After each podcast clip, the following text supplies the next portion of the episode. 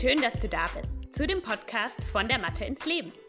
Einem Podcast von einer Physiotherapeutin und Yogalehrerin, die mit einem liebenden und einem kritischen Auge das Yoga von heute betrachtet. Viel Spaß!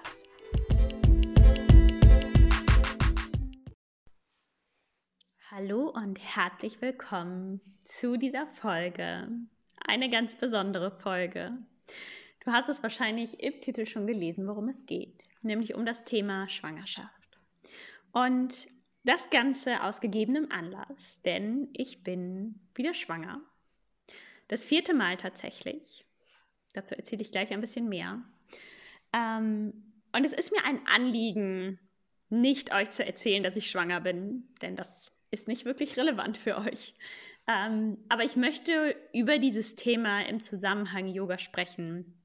Ähm, und zwar auf ganz unterschiedlichen Ebenen, so wie ich eigentlich über jedes Thema gerne auf unterschiedlichen Ebenen spreche. Und bevor du jetzt diese Folge ausmachst, weil du sagst, oh, ich bin nicht schwanger und ich habe auch gerade gar kein, das ist gerade gar nicht mein Thema, ähm, diese Folge ist für jeden Menschen interessant.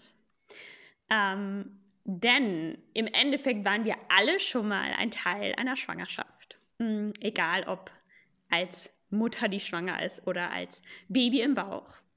Und es ist einfach ein, ein Teil unserer Gesellschaft. Und ja, sei gespannt. ähm, ich werde auf, auf unterschiedlichste Art und Weise auf dieses Thema eingehen, weil es mir sehr, sehr wichtig ist und weil ich glaube, dass Yoga ähm, auch sehr, sehr viel für dieses Thema tun kann. Ähm, also sei gespannt und los geht's mit der Folge. Okay, komme ich jetzt vielleicht erstmal dazu, ähm, warum ich zum vierten Mal schwanger bin. Hm, wie du vielleicht weißt, habe ich einen kleinen Sohn. Hm, der ist jetzt zwei Jahre alt. Und bevor ich aber mit meinem Sohn schwanger war, hatte ich, war ich zweimal schon schwanger und hatte zweimal eine Fehlgeburt. Ganz früh waren beide Fehlgeburten. Ähm, aber es war natürlich trotzdem etwas, was mich ähm, in dem Moment ziemlich mh, beeinflusst hat, was mich auch geprägt hat. Gerade beim ersten Mal, ähm, als ich schwanger war, habe ich absolut nicht darüber nachgedacht, dass ich eine Fehlgeburt haben könnte. Das war einfach gar kein Thema für mich. Und dann saß ich da bei der Ärztin und sie hat mir dann gesagt, das Kind ist leider nicht weitergewachsen. Und es war echt so ein Moment, wo ich einfach nur, also ich war absolut nicht darauf vorbereitet. Jetzt, wenn ich quasi jetzt das vierte Mal schwanger bin und zum Arzt gehe, dann, dann weiß ich, dass das passieren kann und ich bin irgendwie anders darauf vorbereitet. Aber das war da beim ersten Mal eben nicht so, was ja auch schön ist. Das sollte ja auch eigentlich kein angstbesetztes Thema sein. Ähm, naja, und beim zweiten Mal ähm, war es dann angstbesetzt und die Angst hat sich wieder bestätigt, was natürlich auch absolut kein schönes Gefühl war. Ähm, und dann irgendwann hatte ich eben eine erfolgreiche Schwangerschaft und ähm, jetzt sieht es auch alles ganz gut aus. Ähm, und ich möchte mit euch diese Erfahrungen, die ich gemacht habe, auf unterschiedliche Art und Weise, ähm, möchte ich mit euch teilen und mit euch darüber sprechen, wie wir als Gesellschaft ähm, mit diesen Themen vielleicht besser umgehen können, anders umgehen können ähm, und wie, was Yoga da eben auch für uns tun kann. Und wir fangen vielleicht mal bei dem oberflächlichsten an, nämlich beim Thema Körper. Ähm, der Körper in einer Schwangerschaft verändert sich natürlich massiv, also eine größere Veränderung ähm, findet, glaube ich, selten statt in einem Körper, sei denn man hat ein großes Trauma erlitten, einen großen Unfall zum Beispiel. Ähm, und diese Veränderung kann man natürlich wunderbar durch Yoga unterstützen. Sowohl durch Atemarbeit, ja, also mir hat in ähm, meinen, eigentlich in allen Schwangerschaften, auch bei denen, die nicht erfolgreich waren, sage ich mal, ähm, das Atmen sehr geholfen, denn das Atmen bringt uns zurück zu uns. Ähm, es hilft uns aber auch mit großen Veränderungen umzugehen, ja, auch mit Ungewissheit umzugehen. Also in diesen ganzen vier Schwangerschaften ist Atmung mein Wegbegleiter gewesen. In dieser Schwangerschaft zum Beispiel war mir sehr, sehr übel, was ich in den anderen äh, Schwangerschaften nicht hatte. Ähm, und auch da hat mir Atmen sehr geholfen, um äh, so ein bisschen ähm, oder dabei geholfen, ähm, aus diesen ja wirklich starken Übelkeitsmomenten ähm, mich herauszuatmen. Ähm, also eine Atempraxis kann auf körperlicher Ebene ähm, viel bewirken, aber natürlich auch auf der mentalen Ebene. Und dann kann natürlich auch die Yoga-Asana-Praxis sowohl vor einer Schwangerschaft, also bevor man überhaupt schwanger ist, um sich quasi so ein bisschen körperlich vorzubereiten, ähm, aber eben auch während der Schwangerschaft und natürlich auch nach der Schwangerschaft sehr schön unterstützend sein. Und reden wir vielleicht mal über diese drei Zeitabschnitte, die es gibt. Mm, bevor man schwanger wird. Und das ist etwas, was ich ganz, ganz wichtig finde, wenn man als Frau darüber nachdenkt, dass man schwanger werden möchte, habe ich oftmals das Gefühl, dass dann so ein bisschen ähm, ja der Schalter so umgelegt wird und so, ach ja, jetzt werde ich eh schwanger, jetzt nehme ich sowieso zu, ne, jetzt so, dass man sich so ein bisschen in dieses ähm, schon vorher anfängt, weniger zu tun, ähm, was natürlich eine komplette ähm, ein komplett falscher Gedanke ist. Denn ähm, du wirst bald einer riesigen Belastung ausgesetzt sein auf körperlicher Ebene. Das heißt, nimm dir jetzt die Zeit, wo du noch nicht schwanger bist, um das vorzubereiten, um ähm, flexibel zu werden, aber auch um vor allem stark zu werden. Ähm, wir brauchen so viel Kraft in unserem Körper. Ja, wir brauchen stabile Fußgewölbe, wir brauchen stabile Beine, der Beckenboden, der Po, ähm, die gesamte Rumpfmuskulatur, also vor allem auch die Bauchmuskulatur, ja, also eine Zentrierung zu üben, das ist auch etwas, was ich ähm, in meinen Fortbildungen immer wieder sage. Es ist total wichtig, dass wir Zentrierung vor, während und nach der Schwangerschaft üben, ähm, denn wir müssen uns ja umso mehr zentrieren. Ja, also es, es herrscht ja auch ganz häufig so diese Angst vor Bauchmuskelübungen. Da gehe ich gleich nochmal drauf ein. Ähm, aber es ist extrem wichtig, dass wir uns schon bevor wir schwanger sind und wissen, wir wollen vielleicht in nächster Zeit schwanger werden, dass wir ähm, besonders darauf achten, dass wir unseren Körper auch vorbereiten. Ähm, und auch der Schultergürtel und der Nacken sind Bereiche, die extrem wichtig sind, denn ähm, bei der Frau ne, die Brust wächst, das heißt, ähm, da zieht uns das Gewicht nach vorne, der Bauch sowieso. Ähm, wir werden Kinder, ein, ein, ein, Kind sehr viel rumtragen wahrscheinlich. Ja, das heißt, da brauchst du extrem viel Kraft in deinen Armen, in deinem Schultergürtel. Ähm, das beeinflusst wieder den Nacken. Also dort ein gutes Muskelgerüst zu haben, ist eine einfach eine super Voraussetzung, um keine Probleme später zu bekommen. Und das sind tatsächlich so die mit die Hauptproblempunkte. Nacken, Schultergürtel, oberer Rücken, unterer Rücken. Ähm, dass das Bereiche sind, die einfach Probleme bringen während der Schwangerschaft, aber auch nach der Schwangerschaft. Ähm, das heißt, das ist etwas, wo ich persönlich, also was ich bei mir selber gemerkt habe, als ich wusste, so, okay, es geht jetzt wieder in Richtung, ich möchte schwanger werden, dass man dann so ein bisschen langsamer wird. Aber ich wusste dann und habe das dann auch forciert, dass ich gesagt habe, nein, jetzt ist der Punkt, wo ich trainieren sollte, wo ich mich darauf auf diese Mehrbelastung ähm, vorbereiten sollte. Ja, genauso wie wir das mit allen anderen Dingen, das sage ich immer wieder, Belastung und Belastbarkeit, total wichtig, sich das anzuschauen. Ähm, und wenn meine Belastung steigt, wodurch auch immer, vielleicht durch einen Job, der anspruchsvoller ist, oder eben durch eine Schwangerschaft ähm, oder vielleicht, weil ich mir einen Hund kaufe und auf einmal jeden Tag zwei Stunden spazieren gehen muss.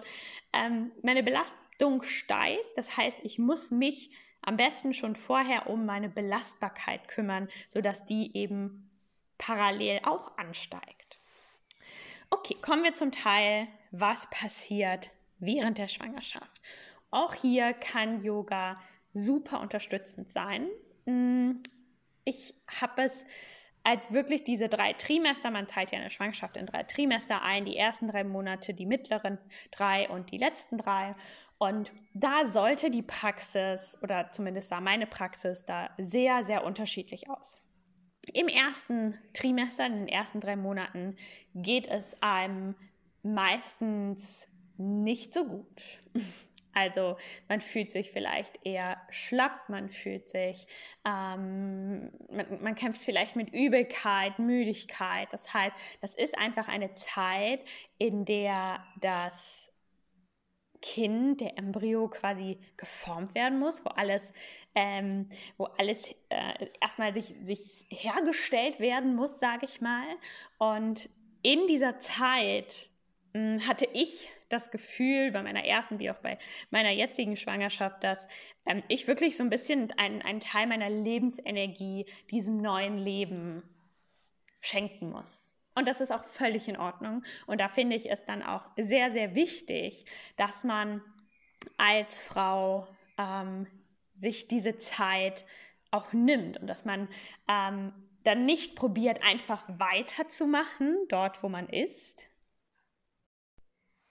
sondern so ehrlich zu sich zu sein ähm, und zu sagen, ich kann jetzt gerade nicht so weiter Yoga üben oder den Sport ausführen, den ich vorher gemacht habe, sondern ich muss meine Praxis hier anpassen. Und das ist völlig in Ordnung, denn diese Zeit geht ja in den meisten Fällen dann auch wieder vorüber. Es gibt natürlich auch Frauen, die das überhaupt nicht haben in den ersten Monaten. Ähm, aber mir hat das sehr, sehr gut getan, vor allem jetzt beim zweiten Mal, wo ich so ein bisschen besser wusste, okay, das ist halt, es sind diese sieben, acht Wochen, ähm, die sehr intensiv sind. Ähm, und da habe ich meine Praxis dann auch angepasst. Und ich habe nicht viel ähm, Flows gemacht, wo ich ständig rauf und runter musste. Das wäre mit der Übelkeit gar nicht gegangen, sondern ich habe das gemacht, was ich machen konnte, meistens auch nur im Stehen, vielleicht mal ein bisschen was für meine für meinen Stand gemacht, für meine Beine ähm, oder auch, ich habe dann sehr gerne mit, Hand, mit Hanteln so ein bisschen was gemacht, leichte Gewichte, ähm, aber zum Beispiel mich auf den Rücken zu legen oder auf den Bauch zu legen oder ähnliches, das waren einfach Sachen, da habe ich mich nicht nachgefühlt. Ähm, und wie gesagt, habe ich eben auch viel ähm, ganz entspanntes ähm, Atmen gemacht. Ich bin in unterschiedliche Positionen gekommen und habe meine Praxis einfach so angepasst, wie es sich in dieser Zeit gut anfühlt. Ähm, und auch mit so einem, ja, mit sehr viel mentaler Arbeit dabei, zu wissen, okay, das ist jetzt anstrengend und ich habe zwar auch noch ein kleines Kind und ich bin selbstständig und alles muss weiterlaufen, aber ich schaffe das. Und die Zeiten, die ich habe und frei habe, die nutze ich auch, um mir Energie zu geben. Ähm, und das finde ich ganz, ganz wichtig, dass wir mit diesem yogischen Gedanken auch da dran gehen. Ähm, wir müssen nicht immer gleich leistungsfähig sein. Und du erschaffst gerade ein neues Leben und das reicht vielleicht auch schon. Ja, und trotzdem aber natürlich auch mit dem Gedanken, dass, ne, wenn ich mich jetzt den ganzen Tag auf die Couch lege und Fernsehen gucke, dann geht es mir noch schlechter. Also da die Waage zu finden zwischen, okay, was sind Dinge, die mir Energie geben, wie zum Beispiel eine Atempraxis oder vielleicht leichtes Krafttraining, das hat mir sehr, sehr geholfen. Spazieren gehen, an die frische Luft, rausgehen, mit meinem Sohn auf den Spielplatz gehen, ähm, all diese Dinge. Und das ist auch Yoga. Ich habe ja vor ähm, zwei Wochen erst darüber gesprochen, ähm, wie äh, was alles Yoga sein kann, ja. Und auch da darf man dann kreativ werden, so dass man dieses erste Trimester eben auch gut unterstützen kann. Vielleicht nochmal von dem Aspekt ähm, Menschen, die selbst nicht schwanger sind, aber quasi mit anderen schwangeren Frauen ähm, im Umgang sind, ähm, die in diesem ersten Trimester sind. Oftmals redet man ja dann auch nicht darüber oder erzählt das nicht, was ich persönlich auch nicht so richtig verstehe. Ähm, also ich verstehe es aus dem, aus dem Aspekt her, dass man es vielleicht nicht jedem erzählen möchte. Mm, man muss es ja auch nicht, weil man sieht es ja auch noch nicht. Ähm, aber ich glaube, dass besonders wenn es Menschen sind, die einem nahestehen, ähm, man, man immer ehrlich sein sollte und man gerade vielleicht in dieser Anfangszeit, die angstbesetzt sein kann, die sehr, sehr anstrengend sein kann, ähm, diese Unterstützung vom Umfeld braucht. Und man muss das nicht alleine schaffen, sondern wir tragen uns gegenseitig. Und ähm, da ist dann auch wieder so dieses, dieses, der Gedanke vom Scheitern ja auch da. Ne? Also was, wenn ich erzähle, ich bin schwanger und dann geht es vielleicht doch nicht gut. Und das finde ich ähm, ist etwas, was sehr, sehr schade ist, weil das wieder aus so einem Leistungsgedanken kommt oder dass wir eigene Schwächen oder ähm, einfach auch Dinge, die uns passieren, wo wir nichts dran ändern können. Das ist ja nicht mal eine Schwäche, sondern einfach nur etwas, was einem passiert, etwas Schlechtes, was einem passiert. Und ähm, das sollten wir genauso teilen können wie gute Sachen. Warum sollte ich denn ähm, aus der Angst heraus, dass etwas schlecht werden könnte, ähm, das nicht erzählen? Das ist für mich so was, ähm, wo, ein Gedanke, von dem man sich befreien kann. Naja, und dann erzähle ich das meinen Freundinnen oder ich erzähle es meiner Familie und dann ist es doch nicht gut und dann ist es doch auch okay. Also das ist doch einfach trotzdem, ich war ja trotzdem schwanger in diesem Moment und ähm, ja, ich finde, das ist auch ein Thema, was man auch sehr yogisch betrachten kann, dass man wirklich einfach man selbst ist und dass man darüber spricht. Und ich muss nicht zwölf Wochen warten, denn es ist ja auch nicht so, dass nach zwölf Wochen ähm, kein Risiko mehr besteht, dass irgendwas passiert. Und dann erzähle ich es ja auch. Also ähm, ich weiß nicht, ob es irgendjemand dieses Thema vielleicht auch selbst mal ähm, hatte oder vielleicht selber gerade darin steckt oder wie auch immer. Aber ich finde, das ist etwas, ähm, warum nicht einfach ehrlich sein? Auch vielleicht mit dem, ähm, mit dem Risiko in Anführungsstrichen, dass man danach sagen muss, hey, das ist leider, ähm, die Schwangerschaft wurde leider abgebrochen und ähm, ich, ne, es geht mir schlecht und das ist nicht schön gewesen. Das ist doch auch völlig in Ordnung. Also da ähm, auch in diesem Zusammenhang, finde ich, kann man offen sein, ehrlich sein, so wie auch sonst immer, in jedem, ähm, in jeder anderen Situation im Leben auch. Okay, kommen wir zum zweiten Trimester auf körperlicher Ebene. Ähm, da tatsächlich kann man relativ viel machen. Man kann sich natürlich nicht mehr so gut auf den Bauch legen, ähm, aber ansonsten kann man wirklich viele, viele Dinge tun und man hat vielleicht auch wieder die Energie, um zu fließen, um in Vinyasa-Klassen dabei zu sein, kraftvolles Yoga zu üben. Wenn man sich danach fühlt und wenn man das vor der Schwangerschaft schon getan hat, würde ich das jedem empfehlen. Es ist wunderbar, vor allem wenn man auf eine gute Ausrichtung achtet, wenn man auf eine Zentrierung achtet. Und da kommen wir jetzt mal zum Thema. Im ersten Trimester kann man auch wunderbar noch das Zentrum genauso aktivieren wie vorher. Ja, ich mache da auch ähm, sowas wie Sit-ups, wenn man sich danach fühlt. Ich fühle mich da nicht oft nach, aber in diesem Stadium kann man ist da ja noch nichts Großes. Ja, das heißt, es ist völlig in Ordnung, wenn ich meinen Bauch nach innen ziehe und wenn ich da, ähm, ohne jetzt einen riesigen Druck entstehen zu lassen. Ja, aber wenn ich zum Beispiel niese, dann ist da ein weitaus größerer Druck in meinem Bauchraum, als wenn ich einen Sit-up mache. Ja, wenn ich mich hier aufrolle und meine Bauchmuskulatur aktiviere. Und es gibt ja auch Möglichkeiten, zum Beispiel einfach in einer ähm, Plank-Position oder im Seilstütz oder auch in einem Einbeinstand, dass die Körpermitte aktiviert wird und wir dürfen die auch noch zusätzlich aktivieren. Ja, also dass ich wirklich das Gefühl habe, ich ziehe meine Bauchdecke leicht nach innen, ich aktiviere meinen Beckenboden. Also diese Art der Zentrierung zu schaffen, ist ganz, ganz wichtig im, in der gesamten Schwangerschaft. Das verändert sich natürlich das Gefühl und deswegen ist es eben so wichtig, dass quasi schon mal zu üben, bevor man dann auf einmal ähm, einen weiteren Menschen in dem Körperzentrum hat. Ähm, und dass man das dann aber immer weitermacht und wirklich auch weiß, wie funktioniert das ähm, und das weiter übt. Also habt da keine Angst vor. Das habe ich auch schon öfter mal erlebt, dass man dann ähm, die Frauen quasi ab dem positiven Schwangerschaftstest nach vier Wochen aufhören, ihre Bauchmuskeln zu trainieren oder aufhören, ähm, in, in den Vierfußstand, in eine Plank-Position zu kommen und dann wirklich auch den Bauch anzuspannen, weil sie Angst haben, dass irgendetwas passiert. Aber so viel Druck, wie bei anderen Sachen entsteht, die wir auch ständig machen, ja, wenn wir irgendwas Schweres hochheben, ähm, wenn wir, ähm, sollte man natürlich auch in der Schwangerschaft nicht machen, aber man hebt ja trotzdem mal sein kleines anderes Kind hoch oder mal eine Einkaufstasche, da kommt man ja nicht drum rum. Und da ist der Druck mindestens genauso groß, wenn nicht sogar viel höher. Also habt da keine Angst, es ist super wichtig und schützt uns auch vor Rückenschmerzen, dass ich mich trotzdem aufrecht hinstellen kann und auch meinen Bauch, auch wenn da jetzt vielleicht schon ein sechs Monate altes Kind drin ist, ähm, dass ich den aktivieren kann und auch so ein bisschen nach oben ziehen kann, weil das hilft natürlich dem gesamten System, wenn meine Muskulatur mithilft zu stabilisieren. Dann geht es weiter ins dritte Trimester und da wird es dann tatsächlich schon, vor allem zum Ende hin, also ich weiß, ich habe bis zur 36. oder 37. Woche habe ich noch ziemlich viel machen können. Ähm, ich habe auch immer, ich war spazieren, habe Workouts gemacht und so.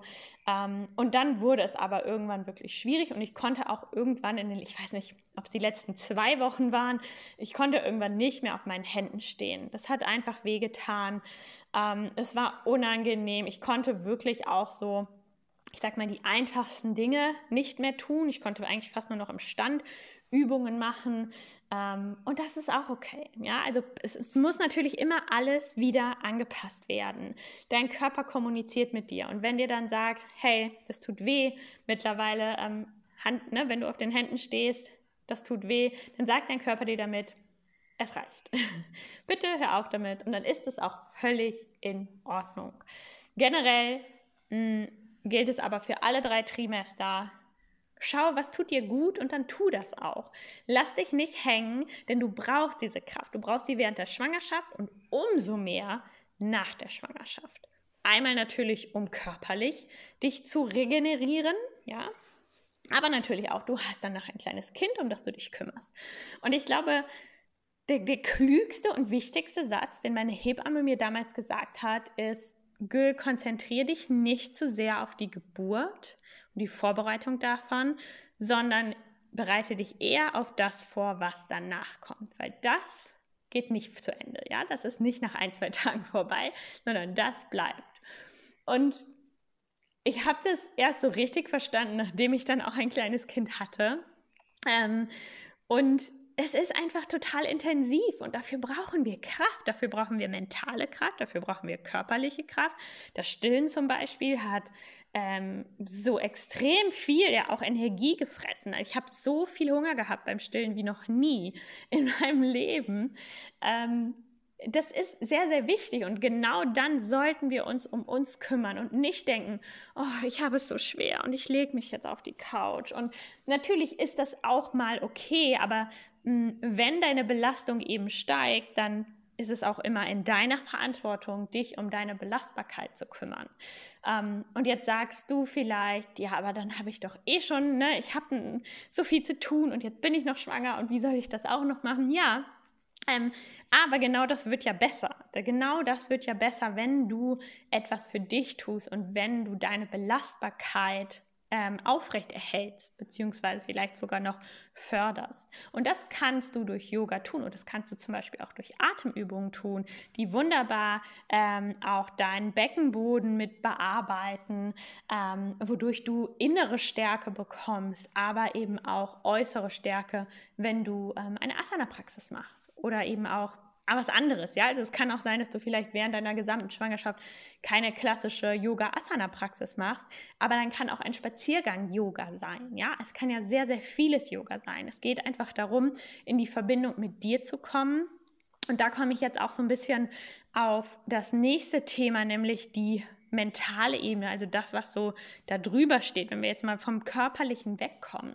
Und da kann Yoga so einen riesigen Beitrag leisten.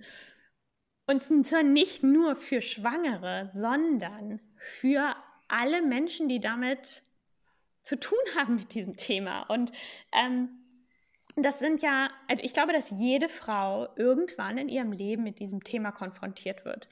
Egal, ob sie sagt, ich möchte keine Kinder bekommen. Auch das ist ja einfach eine, kann ich mir vorstellen, eine Entscheidung, die nicht immer so leicht ist, die vielleicht auch zu Komplikationen führt, wenn es jetzt um Beziehungen geht oder ähnliches. Ähm, ich denke auch, dass jede, jeder Mann in seinem Leben damit konfrontiert wird mit dem Thema. Ähm, ja, wenn er vielleicht einen Kinderwunsch hat, aber keine Partnerin hat oder die Partnerin möchte keine Kinder oder er möchte keine Kinder und die Partnerin aber schon. Also da gibt es ja alle Kombinationen und wie gesagt, jeder Mensch ist in irgendeinem Kontext ist sowieso schon mal Teil einer Schwangerschaft gewesen und hat wahrscheinlich auch irgendwann im Leben mal einen Kontaktpunkt mit diesem Thema. Ähm, und da finde ich es zum Beispiel auch sehr wichtig, dass ähm, wir dass, dass Männer da auch mit ähm, reingebracht werden, mit ins Boot geholt werden. Und ähm, auch wenn wir Frauen vielleicht eher also auf eine biologische, chemische Art und Weise ähm, auch beeinflusst werden, was Kinderwunsch etc. angeht und natürlich auch hormonell ähm, unser ganzes Leben oder zumindest ab, ab dem Teenie-Alter damit quasi schon beschäftigt sind ähm, mit unserem Zyklus und so weiter und so fort, dass es halt trotzdem der Mann natürlich auch irgendwie ähm, auch ein Teil des Ganzen ist und er das ja auch nicht entschieden hat, dass, dass er nicht schwanger sein kann und ähm, das vielleicht auch ja nicht immer leicht ist für Männer. Und ich glaube, dass wir da mit diesem sehr offenen und nicht bewertenden ähm, System, was wir ja im Yoga haben, auch in dieses Thema dran gehen sollten und dass ähm, vielleicht auch eine Schwangerschaft für einen Mann intensiver sein kann als für eine Frau, auch wenn er vielleicht nicht körperlich betroffen ist, aber er ist ja trotzdem mental betroffen. Und ähm, ich glaube auch, dass natürlich Frauen, in den meisten Fällen sind Frauen mehr betroffen und dass es so extrem wichtig ist, dass wir uns als Frauen mit unserer mentalen Gesundheit besonders in diesem Zusammenhang auseinandersetzen. Und ich kann ja nur von diesem halben Jahr sprechen, sage ich mal, wo ich die zwei Fehlgeburten hatte. Ähm, und das war so einnehmend, dieses Thema für mich. Also es hat wirklich mein, mein Alles beeinflusst, ja, also mein, meine Laune beeinflusst, mein Leben in diesem halben Jahr, meine Gedanken hat es beeinflusst. Ähm, das war einfach, es hat meine Beziehung beeinflusst. Also es ist einfach so ein Riesenthema gewesen und natürlich auch mit der Angst, dass ich dachte irgendwann, vielleicht kann ich niemals ein Kind bekommen. Ja, also das ist ja auch wirklich ein Thema, was so grundlegend ist, dass es einfach, wenn in irgendeiner Form da Widerstände sind, Komplikationen sind, mh, das mental sehr, sehr anstrengend sein kann. Ähm, und ich kann nur von dieser Mini-Zeitspanne sprechen, aber ich kenne auch viele Menschen und weiß, dass es viele Menschen gibt, die über Jahre dieses Thema haben. Und ähm, da bin ich mir sicher, und da gibt es ja auch viele Angebote, dass Yoga da einen sehr, sehr gut unterstützen kann, dass man in der Verbindung mit sich bleibt, dass man sich ja an, an sich selber festhält und dass man auch ein, ein, ein wertvoller Mensch, eine wertvolle Frau ist, auch wenn man vielleicht dieser, ja, sehr, sehr grundlegend natürlichen, diesem ähm, Wunsch vielleicht nicht nachgehen kann in diesem Moment. Und ähm, da kann ich mir, also ich weiß, dass mich meine Yoga-Praxis damals sehr unterstützt hat. Ähm, und ich glaube, dass das etwas ist, was auch sehr, sehr heilend sein kann, wenn man in einem negativen Kontext mit Schwangerschaft zu tun hat. Genauso wie wenn man zum Beispiel ein Kind verliert, vielleicht auch in einem etwas fortgeschritteneren Stadium. Also, und da kann es dann auch wieder den Mann und die Frau unterstützen. Ja, also, weil auch ein Mann verliert natürlich ein Kind. Ein Mann ist in der ähm, in dieser Position mit der Frau verbunden und ähm, all diese Dinge sind ähm, können so, so belastend sein. Und ich glaube, dass Yoga da einen, einen großen Teil, einen großen, großen Teil ähm, an Arbeit leisten kann, ähm, um bei sich zu bleiben und in der inneren Kraft zu bleiben. Ähm, eine Sache, über die ich noch sprechen möchte, und das ist wirklich so ein Wunsch von mir eigentlich. Im, ich habe das in meiner ersten, also in meiner Schwangerschaft, wo ich dann tatsächlich auch richtig schwanger war, ähm, gemerkt, die Menschen reagieren anders auf einen. Ja, die Leute lächeln einen an, die sind hilfsbereit, die helfen einem. Ähm, auch mit einem Kleinkind ist es genauso. Die Leute lächeln einen an. Es ist wirklich so ein, man bekommt so viel mehr Liebe und die Kombination aus Kleinkind und Schwanger sein ist nochmal Next Level ähm, besonders von Frauen. Ich denke dann auch immer vor allem ältere Frauen. Ich glaube, dass die sich dann auch wirklich so in, in, ihre Zeit zurückversetzen, vielleicht, wo sie das in dieser Situation lassen und auch wissen, wie anstrengend das ist. Ähm, und einem auch manchmal so ein, vielleicht so ein fast mitleidiges Lächeln auch mitgeben. ähm, aber ich habe mir in dieser Zeit jetzt schon so oft gedacht, warum begegnen wir denn nicht allen Menschen so? Warum ähm, ich meine, es ist natürlich schön in dem Moment und man ist in einer belastenden, in einer extremen Situation, die ja auch sehr schön ist und was sehr, sehr Freudiges hat, aber auch natürlich nicht immer, nicht für jede Person. Ähm, aber es gibt natürlich Menschen, die nicht schwanger sind, die in einer viel schlimmeren Situation, in denen es viel schlechter geht als mir, ähm, als, als Schwangere jetzt, ne, oder als Mutter von einem kleinen Kind. Ähm, und die vielleicht viel mehr Liebe brauchen. Ähm, und das ist wirklich sowas, wo ich mir denke, wie wäre das, wenn alle Menschen mh, mm, mit, oder wenn man mit jedem Mensch so umgeht, wie man mit einer Schwangeren oder mit kleinen Kindern umgeht. Denn, also warum sind denn kleine Kinder, natürlich sind die süß und die sind ja auch dafür gemacht, süß zu sein, äh, deswegen sehen die ja auch so, so niedlich aus. Ähm, aber wir sind doch als Menschen genauso unschuldig wie ein kleines Kind. Ja, also wenn mein Sohn unschuldig ist, ähm, bei all dem Unsinn, den er im Kopf hat, auch manchmal, dann bin ich auch unschuldig. Und ähm, ich finde das so schade, dass wir als Gesellschaft das nicht mehr, ähm, dass wir da so differenzieren und dass die Leute, die können anscheinend nett sein, die können einen anlächeln, die können einem Liebe schenken, ähm, wenn man in so einer offensichtlichen, besonderen Situation ist. Aber es gibt eben auch Situationen, wie zum Beispiel, wenn jemand eine Depression hat, die durchaus belastender ist und sein kann als eine Schwangerschaft. Ähm, und das sieht man den Menschen aber nicht direkt an. Und die brauchen dann, bei denen würde vielleicht so, so, ein Lächeln von mehreren Menschen am Tag ähm, auch gut tun. Und das ist wirklich so ein Wunsch, vielleicht auch so das, was ich mit diesem Podcast vermitteln möchte, ähm, was für mich sehr, sehr yogisch ist und was ich auch selber versuche zu leben, ähm, dass ich jedem Menschen so begegne, als wäre er schwanger. Das, so will ich das nicht sagen. Aber dass ich jedem Menschen mit Liebe begegne und dass ich jeden Menschen anlächle, egal ob diese Person schwanger ist oder ein kleines Kind hat. Ähm, und auch Menschen, auch erwachsene Menschen, als etwas sehe, als ein Mensch sehe, der in seiner Intention immer was Gutes möchte. Kein Mensch möchte, dass es ihm schlecht geht. Kein Mensch möchte ähm, sich bewusst ähm, krank machen oder ähnliches. Keiner möchte aggressiv sein. Ja? Das sind alles Dinge, die entstehen durch unterschiedlichste Wege, die Menschen ähm, gehen und gehen müssen und ähm, Situationen, denen sie ausgesetzt sind. Genauso wie Kinder. Es gibt ja auch traumatisierte Kinder, die verhaltensauffällig sind. Ähm, und warum ist dann ein Kind, warum wird das, warum hat das so einen Welpenschutz und warum haben erwachsene Menschen das nicht? Ähm, denn ich in meiner Vorstellung gehe davon aus, dass ein, ein Mensch geboren wird mit einem Wert und dieser Wert verändert sich nicht, ja, dieser Wert bleibt.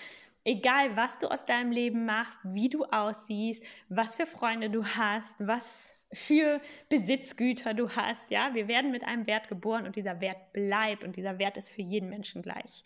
Ähm, und deswegen, ja, möchte ich dich hier an dieser Stelle einladen, deinen yogischen Gedanken auch darüber zu, zu übertragen und auch mit Menschen, die offensichtlich ähm, vielleicht noch nicht diesen Weg gefunden haben, auch denen gegenüber offen zu sein und ähm, ja, ihnen einfach mit Liebe zu begegnen. Denn das würde ich mir wünschen für mich und auch für meine Kinder, ähm, dass, dass diese Welt da einfach so ein bisschen ähm, gutmütiger wird, denn es geht ja anscheinend. Okay, jetzt habe ich ganz schön viel auf ganz schön unterschiedliche Art und Weisen über dieses Thema gesprochen.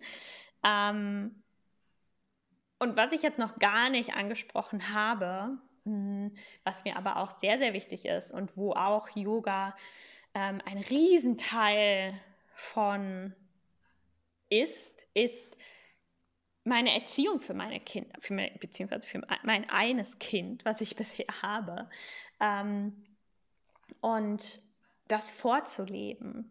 Denn das ist natürlich auch was. Und das heißt nicht, dass das dein eigenes Kind sein muss. Das können auch Kinder in deinem Umfeld sein ähm, oder Kinder, mit denen du zum Beispiel im, im Arbeitskontext arbeitest, als, ähm, als Lehrerin, als Therapeutin, als was auch immer, dass wir als Menschen Kindern, die ja noch sehr mh, mm, schnell lernen, die sehr offen sind für alles, dass man diesen kleinen Menschen vorlebt, wie Yoga funktioniert. Und das heißt natürlich nicht, dass man denen zeigt, wie der herabschauende Hund geht, mh, sondern wie man liebevoll und offen sein kann und wie man ähm, das Positive sehen kann und ähm, bei sich bleiben kann, wie man wirklich, und das können Kinder ja sehr, sehr gut tatsächlich, ja, dass sie, die lassen ihre Emotionen raus, ähm, die, die, die können sehr, sehr gut direkt spüren, wie sie sich fühlen und das dann auch direkt in, zum Ausdruck bringen, wie sie sich fühlen. Ähm, und das ist etwas, was ich mir wünschen würde, dass das gar nicht verloren geht. Natürlich sollte man lernen, das vielleicht so ein bisschen zu filtern, ähm, wie man das Ganze dann kommuniziert und rausbringt. Ähm, aber diese, diese starke Verbundenheit, die Kinder ja schon mit sich haben, ähm, dass man das beispielsweise nicht unterdrückt, dass man ähm, dieses Verhältnis, was Kinder zu ihrem Körper haben, ähm, dass man das fördert, dass man die Kinder ähm, ja, dass man sie erleben, diese Welt erleben lässt und dass man das weitermacht und dass man ähm, den Kindern das auch vorlebt. Und ich habe auch von meinem Sohn ganz viele Dinge indirekt gelernt, wodurch ich meine Yoga-Praxis noch ähm, vertiefen konnte. Ähm, und das ist etwas, was, was ich in diesem ganzen Kontext auch extrem wichtig finde, ähm, dass wir, wenn wir eine fundierte, regelmäßige Yoga-Praxis haben, egal wie die aussieht, ähm, dass wir das an kleine Menschen, an unsere Kinder weitergeben können. Und dass das schon einen Riesen-Benefit macht.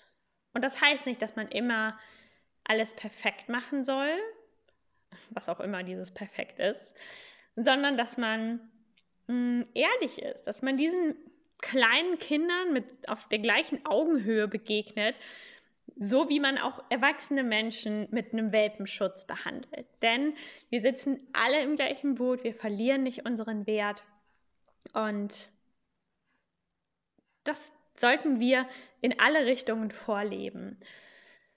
Ja, ich glaube, dass das ist alles, was ich dazu sagen möchte. Ich hoffe, dass ihr da was mitnehmen konntet, dass, dass egal in welchem Kontext ihr mit dem Thema Schwangerschaft steht, ähm, ihr ja, vielleicht inspiriert wurdet in diesem Zusammenhang. Und ähm, ja, ich wollte euch auf diesem Wege von meiner Schwangerschaft erzählen, ähm, denn der Podcast ist mir total wichtig. Ich liebe es, diese Folgen aufzunehmen. Und ich dachte, hier auf diese Art und Weise könnte ich das ähm, besonders schön vermitteln. Oh, okay, vielleicht noch eine Sache wollte ich noch sagen. Und zwar, ähm, und das könnt ihr mir sehr gerne mal ähm, auch schreiben oder ähm, ne, irgendwie einfach mich wissen lassen. Vielleicht frage ich es auch einfach nochmal bei Instagram. Ähm, ich finde es auch total wichtig, dass wir als Frauen, und jetzt spreche ich wirklich von Frauen, ähm, die schwanger sind, dass wir mh, mm, unser Leben weiterleben. Und ich habe mich ja mit einem Kleinkind selbstständig gemacht, habe meine Selbstständigkeit begonnen und aufgebaut und jetzt bin ich wieder schwanger.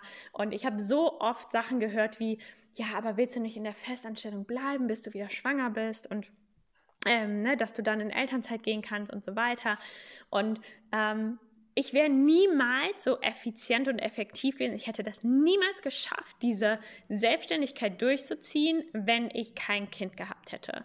Und ich möchte mh, mm, Frauen darin bestärken, dass sie diese Kraft, ja, ein neues Leben zu schaffen, dass sie das nutzen, diese Kraft entfalten und daraus andere coole Sachen machen. Und dass sie nicht aufhören, ihrem Gefühl zu folgen, weil sie denken, oh, jetzt muss ich mich nur noch um dieses Kind kümmern.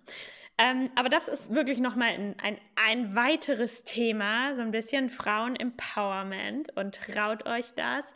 Ähm, es ist alles möglich, man muss es nur gut strukturieren. Ähm, habt ihr Bock auf so eine Folge, dass ich euch aus so einer Mama-Perspektive mit euch darüber spreche, ähm, was die Vorteile davon sind, ähm, seinen Zielen zu, zu folgen, ähm, seine Visionen umzusetzen, auch oder gerade weil man Mama ist. Und dazu würde ich vielleicht sogar auch mal eine liebe Freundin von mir, die Helen, ähm, dazu holen. Die ist auch Yogalehrerin und Psychologin. Mm, und hat sich auch genauso wie ich ihre Selbstständigkeit während der Elternzeit aufgebaut. Ähm, ja, sehr gerne meldet euch bei mir und dann machen wir so eine Folge, ähm, weil das ist auch ein, ein, ein wichtiges Thema für mich. Okay, jetzt höre ich auf zu reden. Habt noch einen wunderschönen Tag und wir hören uns nächste Woche wieder.